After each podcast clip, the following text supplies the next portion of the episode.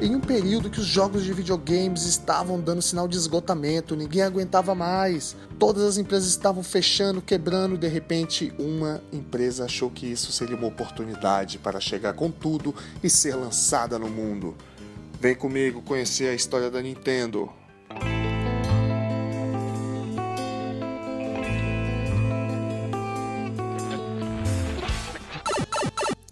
Meados dos anos 1980, o mercado de videogames deu um sinal de esgotamento, como eu falei ali atrás.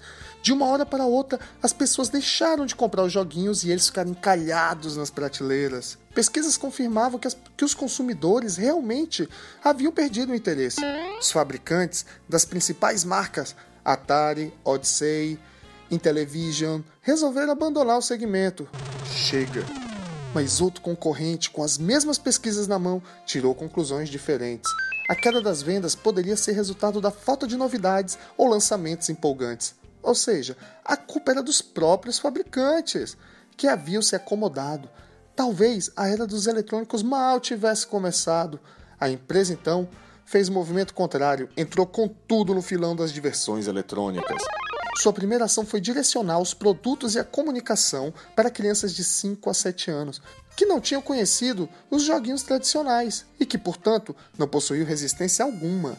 Assim, a empresa conseguiu colocar seus jogos de última geração na casa das pessoas. Foi uma estratégia genial. Ao observar os irmãos mais jovens se divertindo pra valer com jogos eletrizantes como Super Mario Bros., os mais velhos voltaram a se interessar e a marca lançou então jogos mais desafiadores. Foi assim que a Nintendo ressuscitou o negócio de videogame e aproveitou a debandada para se apoderar do segmento.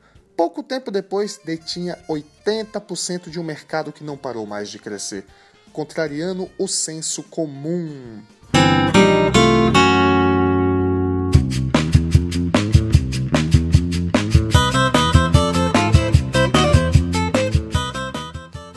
Que, que você achou da história da Nintendo? Esse aqui foi um breve resumo.